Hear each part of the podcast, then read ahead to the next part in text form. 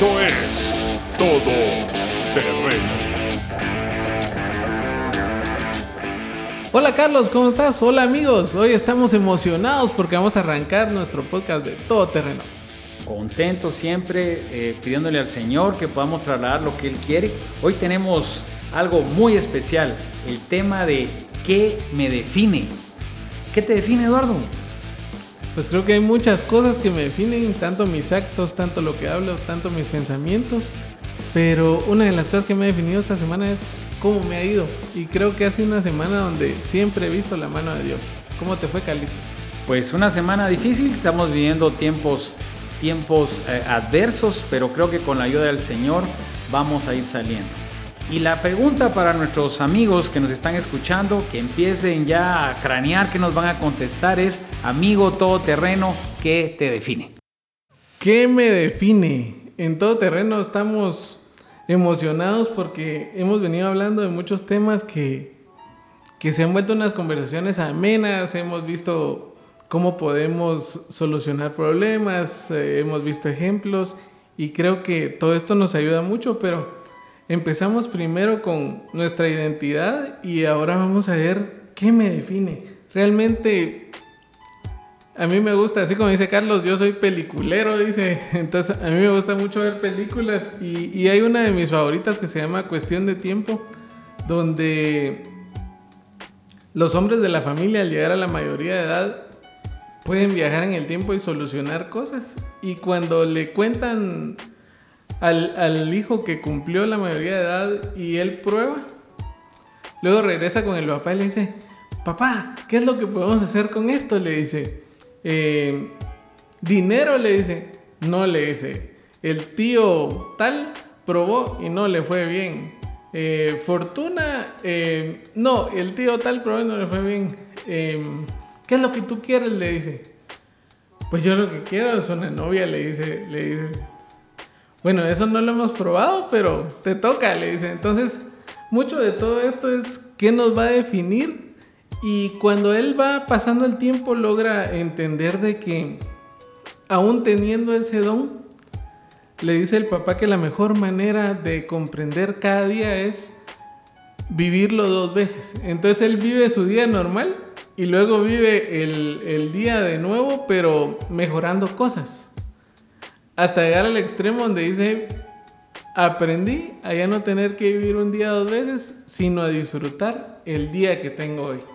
Y creo que es algo que, que nosotros deberíamos de aprender a disfrutar cada día que vivimos, no importando las circunstancias, no importando lo bueno y lo malo, y no importando lo que estemos pasando, porque si nosotros disfrutamos cada día, estamos aprendiendo a ver las oportunidades que Dios tiene para nosotros. Imagínense en la mañana, hoy venía Carlitos y dice, hay cafetera, y le digo yo no, y ah, me quedé tirado con mi café. Él venía a disfrutar un buen café, ahora a disfrutar de una buena charla en todo terreno. Sí, Eduardo, y me, me dejas meditando con el tema de, de qué es lo que nos define. Eh, en un podcast anterior, cuando hablamos con el tema de la identidad, cómo cuando un niño nace, solo le dicen, ¿es el nene o es la nena? Pero en el momento que tú lo llevas al RENAP y lo inscribes como tu hijo, le diste una identidad. Y eso lo va a definir a él como hijo tuyo. Y cuando me hablas de poder vivir nuestros días y, mencionabas eh, en, en, el material que se preparó el tema de disfrutar una taza de café, el poder disfrutar un amanecer. Con el tema del café, como lo decías, me identifiqué mucho. Y, hoy precisamente muy temprano que me levanté y estaba tomando mi taza de café, veo la diferencia entre tomar una taza de café para que te baje el pan dulce que se te trabó, a poder disfrutar y degustar una taza de café. Y que sobre todo, así como disfrutas esas cosas, puedas disfrutar las misericordias del Señor cada mañana. Y mira, el, poder tener estos tiempos con nuestra familia, tú mencionabas el, beso de despedida para sorprender a nuestra esposa, el llegar antes a casa para compartir un tiempo con nuestros hijos, el disfrutar el tiempo con tus padres. Eduardo, estamos en tiempos donde la nueva normalidad es mantener una distancia entre nuestros ancianos y nosotros. Poder eh, que los nietos no se acerquen a los abuelitos bajo, bajo el engaño de que los vamos a contagiar si lo que necesitan los abuelitos es mucho amor y mucho cariño. El tiempo con, con ellos es tan importante. En lo personal, eh, con mi esposa tenemos como un trato. Eh, ella comparte con sus papás los días jueves y yo comparto con mi madrecita los días domingo. Y disfrutamos, eh, ella pues conmigo los domingos y yo los jueves con mis suegros que me llevo muy bien y los quiero mucho. Y el domingo con mi madrecita que es el tiempo para dedicarle. Entonces aprovechemos el tiempo y vivamos nuestros días un día a la vez, pero con la bendición del Señor. Y para empezar vamos a ver cómo me defino.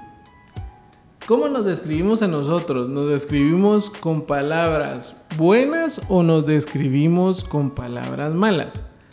Como por ejemplo, bueno, soy una persona muy inteligente, eh, me gusta hacer las cosas bien, eh, tengo la facilidad de hacer las cosas, o digo, ah, soy tonto para hacer eso, o de veras que soy un desastre cuando salgo de mi casa. O sea, también lo que nosotros hablamos marca mucho cómo nos definimos. Y, cuando empezamos a ver todo esto, eh, venía la pregunta, ¿quién soy yo?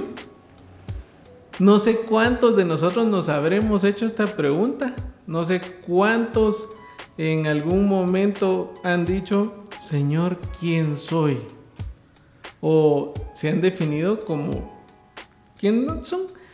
Pero hay un, hay un reto, hay un reto que queremos lanzarle a todos y es de que piensen en cinco personas y cómo estas personas que influyen en su vida, ya sean personas reales o, por ejemplo, imagínense un artista, digamos, a mí me gusta escuchar a Juan Luis Guerra, ¿cómo, cómo pensaría yo que me podría describir a mí Juan Luis Guerra?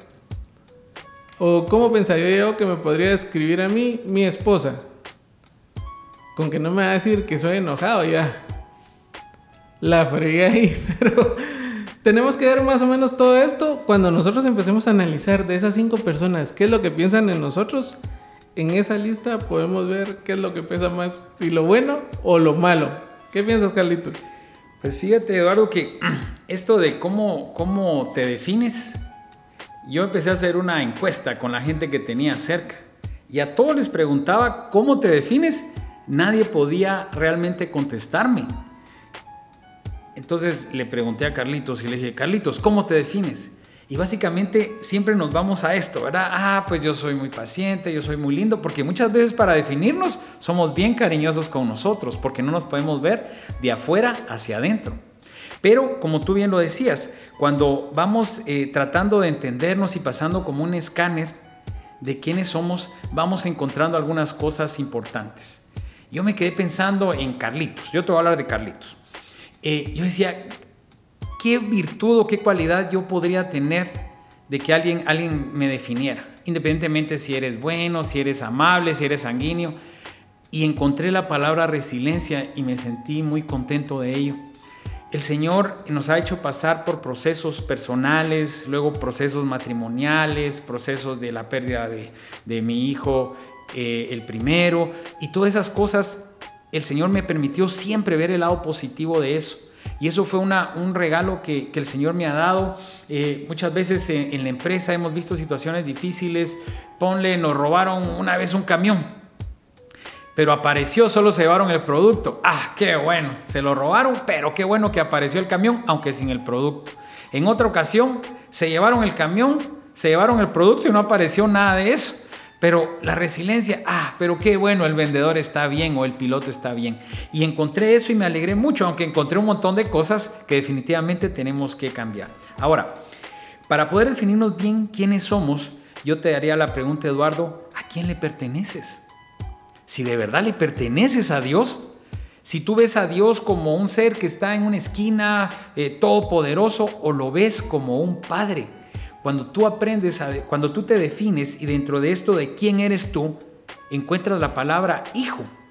Yo creo que tienes un, camino que ya adelantaste, porque no es la, la, forma en que se acerca, por ejemplo, tú te le acercas a tu jefe o te le acercas a una autoridad, es muy diferente a la forma en que tú te le acercas a tu padre. Yo creo que de los que estamos hoy acá, podemos decir que somos hijos del Señor. Y recuerdo las palabras que encontramos cuando Jesús les dice, hoy ustedes ya no son mis siervos, ahora son mis amigos. Y qué rico poder entender que tienes a Jesús de amigo y a Dios de papá. O sea, tienes eh, parte del camino adelantado. Estamos hechos ahí. Estamos hechos. Y con lo de las personas que influían, qué importante es rodearte de buena gente. Y mira, no quiere decir que no nos relacionemos con las demás personas, pero tenemos que definir bien quiénes influyen en nosotros y a quiénes estamos influyendo nosotros. Pero también tenemos que ver qué tipo de influencia es, si es una influencia buena o es una influencia mala. Entonces también ahí es donde ya empezamos a ver el segundo paso que es ¿Realmente soy un agente de cambio o alguien más lo es para mí?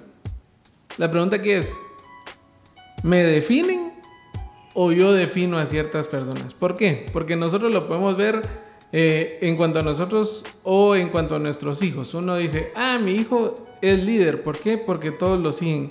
Pero es un líder para bien de los que vienen y ayudan a los demás a subir sus notas, vienen y ayudan a los demás a que hagan tareas o es un líder para mal, el que influye en que vengan a bulinear a otros, el que influye y pone los primeros apodos y empieza a molestar. O sea, ese es el tipo de definición que tenemos que ver. ¿Qué tanto nosotros estamos siendo agentes de cambio para los demás? Pero un agente de cambio bueno. Y el primer punto es mis amistades. En 1 Corintios 15:33 dice, no se dejen engañar, bien dice el dicho, que las malas amistades echan a perder las buenas costumbres. Nosotros que, acostumbramos a leer la Biblia, vemos que se habla mucho de las malas amistades en la Biblia y la mejor referencia que podemos tener eran los amigos de Job. Los amigos de Job, en lugar de llegar y decirle, mira, Job, te traje esta crema para que se te quiten los dolores, oye, mira, Job, Aquí estoy para escucharte en tus problemas. Y yo sé que cuando uno está mal necesita que alguien lo escuche. No te preocupes, yo te voy a apoyar en lo que sea. Ah, no, lo primero que llegaron a decirle es, mira mano, vos estás en pecado. Arrepentite de lo malo que hiciste porque por eso estás así. Entonces, ¿cuáles son las amistades que realmente tenemos? Amistades con las que podemos contar o amistades con las que no. Yo recuerdo que cuando tenía como unos 17, 18 años. Em, llegó la mamá de mi amigo a la casa porque a mi amigo lo iban a operar de la vesícula y andaban buscando donadores de sangre. Y entró, estuve hablando con mi mamá, yo no sabía nada. Cuando, cuando yo me di cuenta, llegué a saludarla y me dice mi mamá, de que estaban buscando donadores de sangre y que no se preocupara porque como era mi amigo yo iba a estar mañana en la mañana en el hospital donando la sangre que él necesitaba. Y en efecto así fue, fui a donar la sangre porque era mi amigo, porque realmente era alguien a quien yo apreciaba y valoraba mucho. Pero este es un ejemplo de las cosas que debemos de hacer. También ha habido cosas donde he, he reaccionado mal y tal vez no he apoyado a alguien de la manera en que debería apoyarlo y también en ese momento me convertí en un mal amigo. Entonces, ¿cómo por medio de las amistades que yo tengo o que puedo ofrecer de amistad, estoy siendo algún agente de cambio para lo bueno o para lo malo?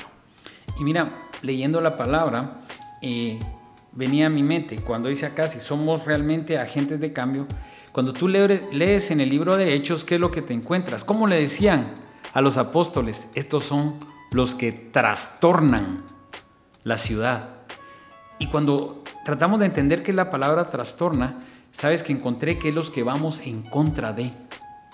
Hoy por hoy estamos viviendo un tiempo de no solo una nueva normalidad, sino un nuevo orden mundial donde nosotros los cristianos que tenemos cimentadas nuestras bases en la palabra del Señor, vamos a ir en contra de eso. Yo no te digo que vamos a hacer una revolución, pero sí una revolución espiritual y de oración. ¿Por qué? Porque no vamos a poder avalar eh, un aborto, no vamos a poder avalar eh, un matrimonio de un infante con un adulto. Entonces, como decía, como nos enseña la palabra, con los apóstoles, vamos a hablar con denuedo la palabra del Señor. Entonces vamos a hacer una influencia buena. Y mira, con esto de, de influir también entre bien y mal, oí a un predicador decir algo que, que me quedó grabado, donde decía que hay gente buena que hace las cosas malas y gente mala que hace las cosas buenas. Y te pongo este ejemplo. Un estafador es una persona mala, pero si estafa es porque hace bien su trabajo, o sea, su trabajo de estafador lo hace bien. Entonces, qué triste que tenemos gente buena que no puede hacer las cosas bien. Entonces hay algo digno de imitar, no en el estafador, pero sí en alcanzar una excelencia para el Señor. Y con el tema que decías de las amistades, pues realmente tenemos que tener un filtro para poder tener nuestras amistades. Gente que, gente que nos aporta y gente que nos quita. Pero como te digo, claro, qué rico que tuviéramos solo amistades que nos aporten y nos hacen crecer. Eso tiene que ser nuestro círculo número de las cinco famosos, cinco, cinco personas que influyen en ti. Y obviamente el primero que tendría que influenciar es el Señor Jesús. ¿A través de qué? De leer su palabra, porque la única forma de entender cuáles son los planes del Señor Qué rico cuando dice, yo sé los planes que tengo para ti, planes de bien y no de mal, que nos dice Jeremías. Pero si tú no lees tu palabra, Eduardo, ¿cómo vas a saber esos planes? Entonces, ah, va a haber gente que te aporta, gente que te quita, pero tú tienes que tener tanque espiritual, emocional, siempre lleno para poder compartir, porque al final esa es la labor de nosotros como, como siervos del Señor, ¿verdad? Poder compartir esto. Y una cosa importante que, que para ir avanzando, el tema de los pensamientos. Realmente tenemos que entender que como hijos del Señor libramos nuestras batallas en la mente. Y es más fácil detener un pensamiento que detener una acción. Y mira lo que nos dice la palabra en el Salmo 139. Dios mío, mira en el fondo de mi corazón y pon a prueba mis pensamientos. Dime si mi conducta no te agrada y enséñame a vivir como quieres que yo viva. En la Reina Valera dice, examíname que era lo que el rey David decía, examíname. Y que nosotros cada mañana podamos decirle al Señor, examíname. ¿Por qué? Porque necesitamos una convicción de error. Si no tenemos una convicción de error, no vamos a tener una convicción de cambio. Si nadie te dice que estás haciendo las cosas mal, según tú las estás haciendo bien. Y yo no sé, me, me pasa mucho con el, no sé si te pasa a ti con el teléfono. Eh, de repente aparece tu hijo y te dice, ah, mira, esta aplicación en WhatsApp tiene esta, esta modalidad y tú ni sabías, pensabas que estabas usando bien, ¿qué si la estabas usando mal?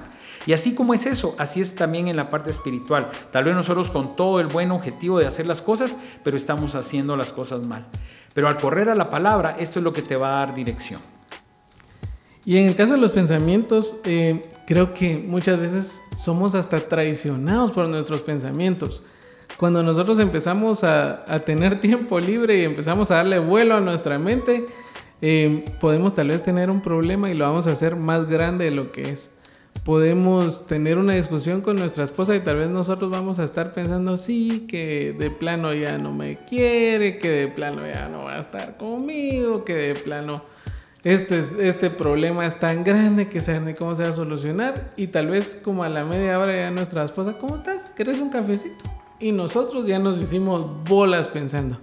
Ese es uno de los grandes problemas de nuestros pensamientos, que debemos de venir y tener eh, nuestra mente abierta a poder hacer las cosas para el Señor. ¿Por qué? Porque si nosotros empezamos a pensar cosas malas y malas y malas y malas, ¿qué es lo que vamos a traer?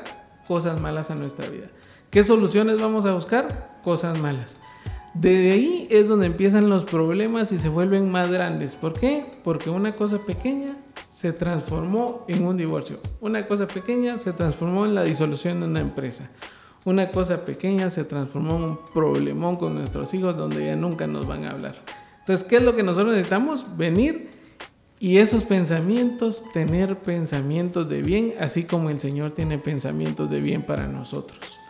Y fíjate que escuché un consejo no de, no de un pastor. A mí me gusta escuchar mucho. ¿eh? Para mí eh, YouTube eh, me encanta, ¿verdad? Escucho mucha, muchos siervos del Señor, escucho coach y últimamente he estado escuchando a un médico cirujano que estudia literalmente el pensamiento humano y la conducta humana. Y fíjate que hacía una comparación con respecto a los pensamientos. Y decía que seleccionarlos es tan importante porque por ejemplo, si yo tengo molestia contra alguien, y mira que, que, este consejo es de algo secular, no es de, no, es de, no, no sé si es cristiano el, doctor, pero es de un consejo secular, donde dice que si tú tienes un récord contra alguien, inviertes tiempo en darle vueltas, eh, en cómo vengarte o recordando y te sigues lastimando.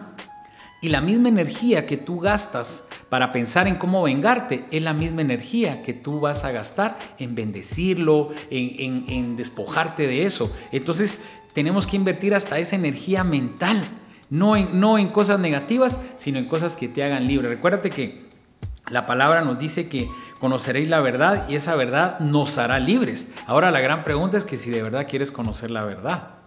O si de verdad quieres ser libre. O si de verdad quieres ser libre, porque muchas veces aprendemos a vivir tan apañados en el dolor del pasado que si alguien nos saca, nos saca de nuestra zona de confort de víctimas, ¿verdad? Y ya no sabemos ni cómo vivir porque ya nos acostumbramos a vivir así. No, y te encanta estar victimizado. Y ojalá, amigos, los que nos están escuchando, que, que esto toque algo en ustedes, porque todo el tiempo, ¿y cómo estás? Pues aquí pasándola. ¿Qué tal en tu trabajo? Duro, duro. Mira, yo tengo amigos empresarios y yo digo que uno contesta por inercia. ¿Y qué tal vos? ¿Cómo estás?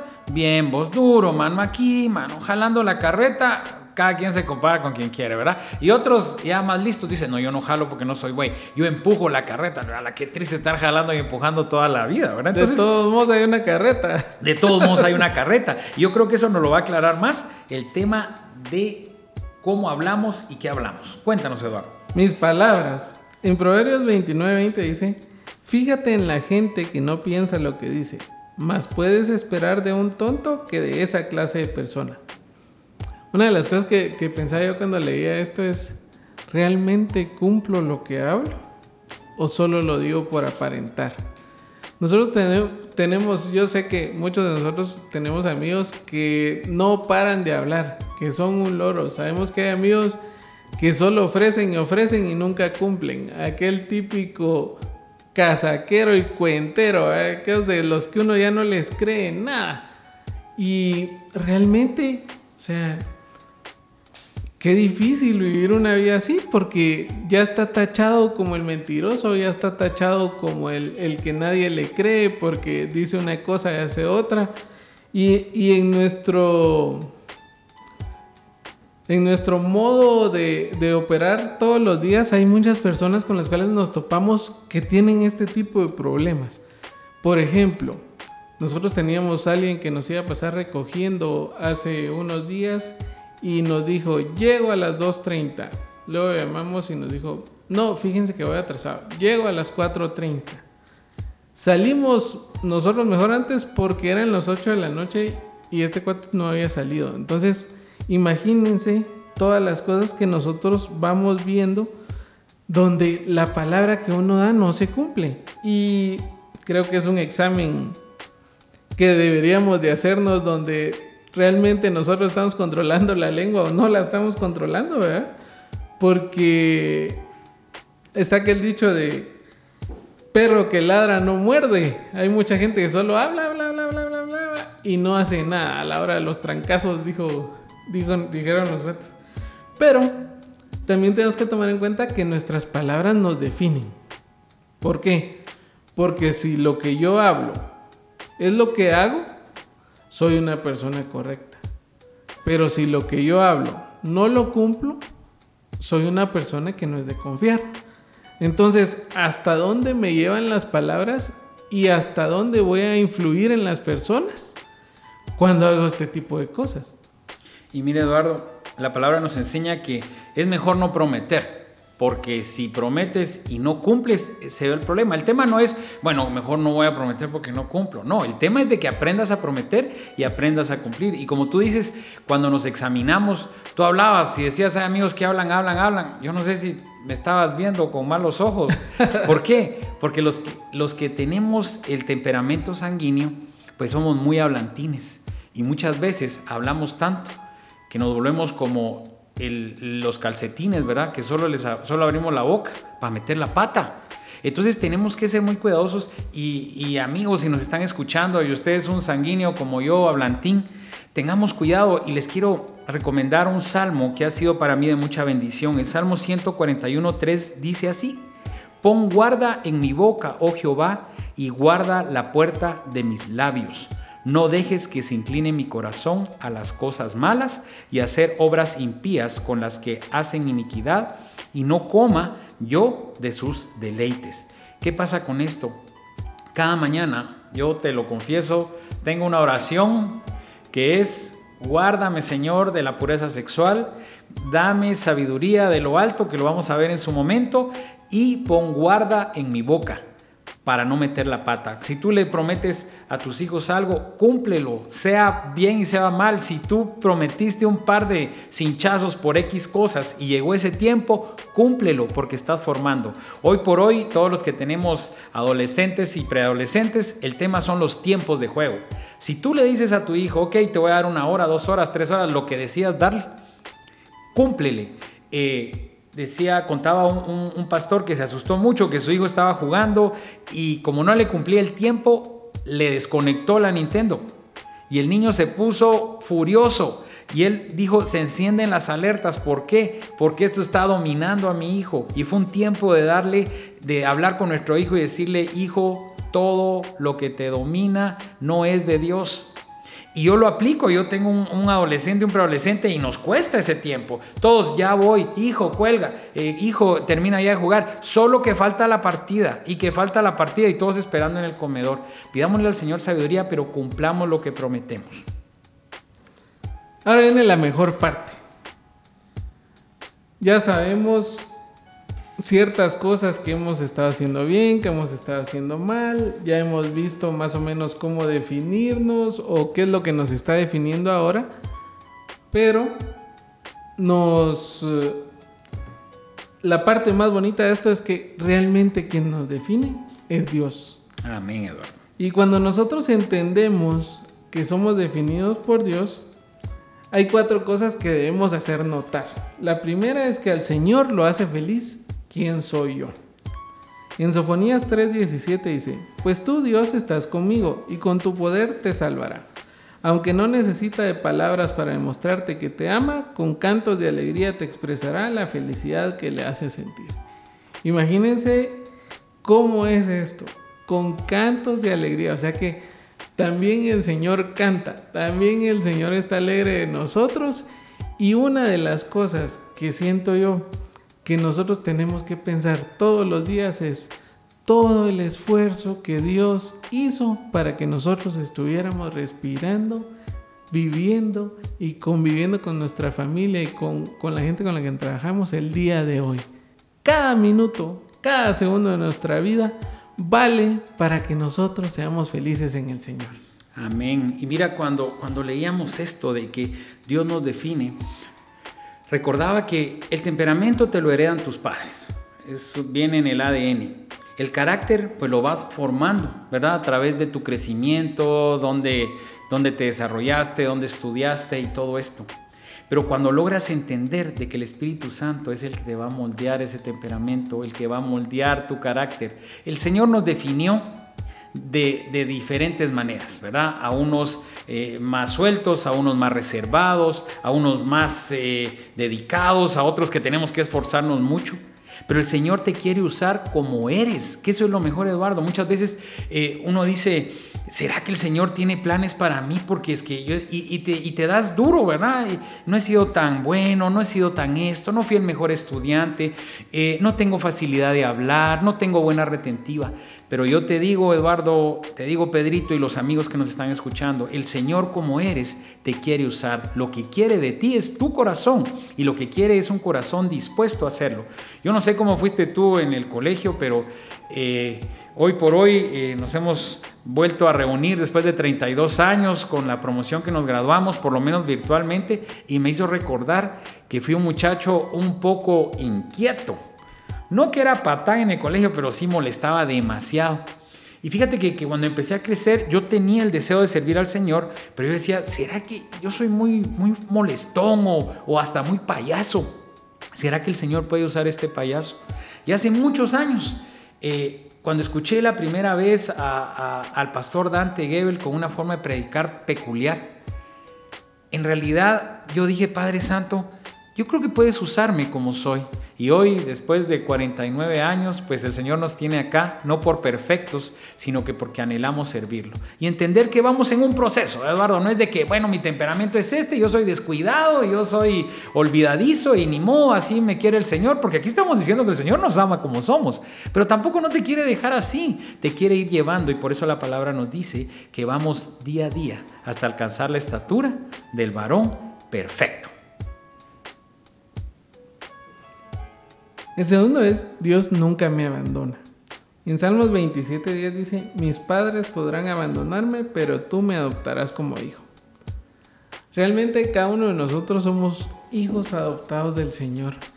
Y qué importante es aprender el precio que el Señor pagó por comprarnos a nosotros como, como hijos adoptados. Eso también nos hace a nosotros valorar el tipo de padre que tenemos. Imagínense todo lo que tuvo que sacrificar, todo lo que hizo nuestro hermano mayor, que es Jesús. Él fue el sacrificio, Él fue el cordero que fue inmolado, dice la palabra. Y cuando nosotros leemos en la Biblia dice que cuando Jesús estaba en la cruz ya no tenía forma de hombre. O sea, imagínense el precio que se pagó por cada uno de nosotros. ¿Cómo no estar convencidos de que Él no nos va a abandonar?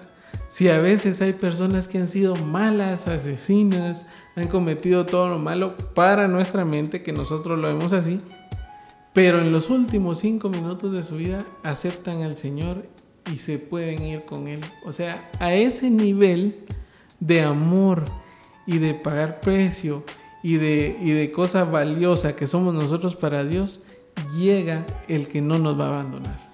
Mira, esta bueno, todo me encanta, pero esta parte siempre me ha pegado, Eduardo. ¿Por qué? Porque ya, ya no somos huérfanos. Y yo te digo a ti, a ti, Pedrito, y a los amigos que nos están escuchando, puede ser que ya tengamos años, pero tenemos un niño que ha sido lastimado por un papá que se fue y nunca regresó, o por un papá que murió. Y muchas veces yo me hice las preguntas, yo tenía siete años cuando mi papá muere, yo digo, ¿por qué tuve que crecer sin papá? Pero cuando logras entender de que tienes un padre que te ama, que te cuida, cuando entiendes que el Señor te adoptó. Y mira, esa palabra adoptar es bien fuerte. ¿Por qué?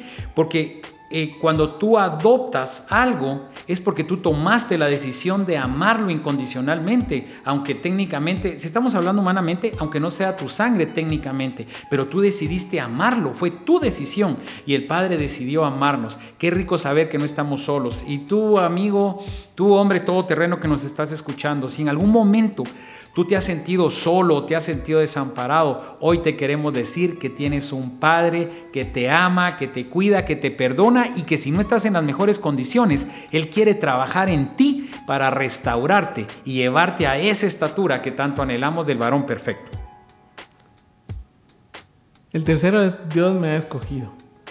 Primera de Pedro 2.9 dice, pero ustedes son miembros de la familia de Dios son sacerdotes al servicio del rey y son su pueblo. Dios mismo los sacó de la oscuridad del pecado y los hizo entrar en su luz maravillosa.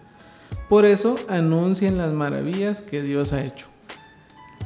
Estuvimos compartiendo entre familia y hablamos de Jeremías. Y, Jeremías eh, lo tiene bajo un concepto de que era el, profeta chillón y, de muchas cosas, pero eh, yo les decía que cuando Dios le encomendó a Jeremías, es como que el día de hoy viniera a nosotros a decirle, mira, fíjate que, que tenés que ir a hablar con Yamate y decirle que está haciendo mal las cosas y que el pueblo se va a destruir por su culpa. Entonces imagínense todo lo que tenía que enfrentarte este muchacho porque tenía que ir a hablar con la autoridad del pueblo y decirle de que si no se componían los caldeos los iban a invadir y los iban a matar llegó al extremo de que la gente se burlaba de él cuando él iba a decir las palabras.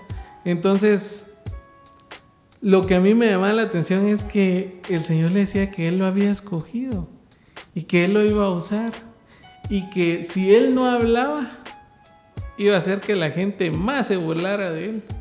Entonces, cuando nosotros somos escogidos, tenemos un papel importante que jugar para Dios. ¿Por qué? Porque Él nos ha seleccionado para que nosotros hablemos de Él en todo momento, para que nosotros llevemos su palabra. El ser escogido no es simplemente, ah, así como cuando jugábamos pelota y decían, ah, este juega conmigo, ahora le toca a este conmigo. No, no es solo así.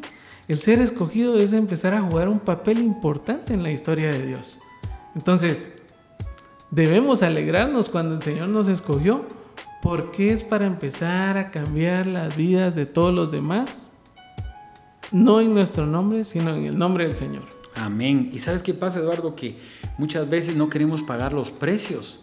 Y tal vez tú tienes una palabra que compartir en tu trabajo, eh, con tus amigos, pero como has tenido un mal testimonio o no estás viviendo una vida de acorde a la palabra, eso te impide. Pues en tus manos está tomar la decisión de poder decir, pues ya no voy a ser más tibio, ¿verdad? Voy a ser, la palabra dice que si no eres frío o eres caliente, el Señor te va a desachar, el Señor te va a vomitar, dice literalmente. Guardemos un buen testimonio para que ese testimonio de cuando tú hacías las cosas mal sea hoy un estandarte para que la gente vea la gracia del Señor en ti. Y el, esta, esta palabra en la, en la versión Reina Valera me encanta porque dice, somos real sacerdocio, linaje escogido. Ah, somos hijos del rey y nos gusta esa parte, pero con un propósito para anunciar las virtudes de aquel todos tenemos que predicar la palabra del Señor. Uno será con nuestro trabajo, uno será con nuestras acciones y otro será hablando. La palabra nos enseña que si es necesario, lo vas a predicar, pero si no, con guardar un buen testimonio ya va a ser un buen adelanto. Para terminar, Eduardo. Pues solo cerrando eso, hay una cosa que a mí me gusta es, si nosotros somos hijos de un rey y los reyes preparan a sus príncipes, ¿cuáles son las cosas que debemos de hacer nosotros en nuestra vida? Debemos de prepararnos estudiando, Debemos de prepararnos conociendo al Señor porque sabemos que en su momento vamos a tener un papel importante que jugar en esta historia. Entonces, por último, vamos a cerrar con, Dios sabe cada cosa sobre mí y te ama más de lo que quisiera, de lo que siquiera puedo pensar. En Salmo 139, el 16 al 17 dice, Tú viste cuando mi cuerpo fue cobrando forma en las profundidades de la tierra Aún no había vivido un solo día cuando tú ya habías decidido cuánto tiempo viviría. Lo habías anotado en tu libro. Dios mío, qué difícil me resulta entender tus pensamientos. Pero más difícil todavía me sería tratar de contarlos. Sería más que la arena del mar, y aun si pudiera contarlos, me dormiría y al despertar todavía estarías conmigo. El Señor me escogió Aún cuando no me había informado, él ya sabía cuántos días iba a vivir. O sea, todo está controlado por él. ¿Cómo no voy a ser definido por este Padre maravilloso que me conoce desde que yo era la cosa más pequeña del mundo?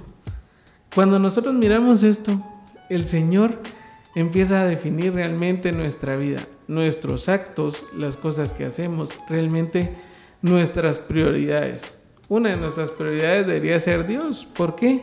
Porque dice que más mirar primeramente el reino de Dios y todo lo demás vendrá por añadidura. Cuando nosotros aprendemos esto, aprendemos de que de primero tenemos que hacer las cosas del Señor y Él se va a encargar de lo demás. ¿Por qué?